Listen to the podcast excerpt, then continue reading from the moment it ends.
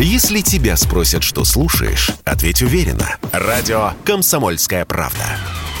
Ведь Радио КП – это эксклюзивы, о которых будет говорить вся страна. Некоторые сахарные заводы стали предлагать своим партнерам, производителям продуктов питания, оплачивать сахар в долларах. Вернее, в рублях, но по актуальному на день закупки курсу валют. Об этом говорится в письме, которое Ассоциация «Русбренд» направила в Федеральную антимонопольную службу вместе с просьбой оценить ситуацию и принять меры. Производители также пожаловались. Стоимость сахара выросла на 60-70%, причем без пояснений и переговоров. В ответ Федеральная антимонопольная служба начала проводить у производителей внеплановые выездные проверки. Их результаты пока не оглашены, факты еще не подтвердились. В Минсельхозе о прецедентах с сахаром за доллары тоже пока не слышали. Тем не менее, рост цен на сахар в магазинах легко объясним, сказал радио «Комсомольская правда» аналитик и создатель сайта «Щуга.ру» Вадим Гомас. На полках нет никакого злонамеренного сокращения, просто магазин, надо понимать, это не оптовый склад. Он рассчитан на определенную проходимость товара. И когда начинают вместо одного килограмма покупать 2, 3, 5, 10 килограммов, магазин физически не в состоянии решить эту проблему. Он заточен изначально, его бизнес, вся модель, его склады, его логистика заточены под решение другой задачи. Это не оптовый склад.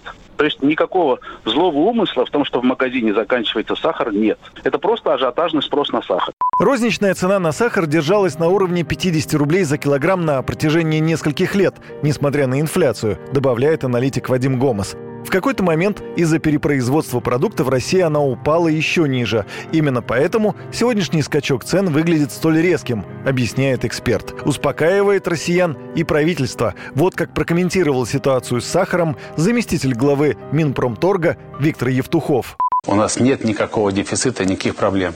Мы это доказали в 2020 году, мы это докажем сейчас. Я думаю, что в ближайшие дни спрос на этот продукт существенно сократится. Мы уже видим сокращение спроса. И просто хочется призвать население не делать вложения в этот продукт на месяцы и, может быть, даже годы, потому что ну, невозможно будет его перепродать, невозможно будет его вернуть в сеть, потому что у нас продукты питания не принимаются обратно.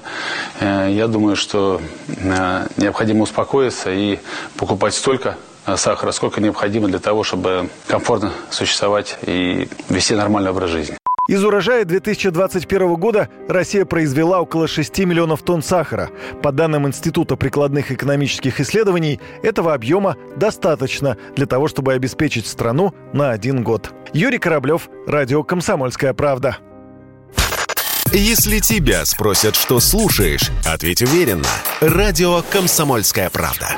Ведь Радио КП – это самая топовая информация о потребительском рынке, инвестициях и экономических трендах.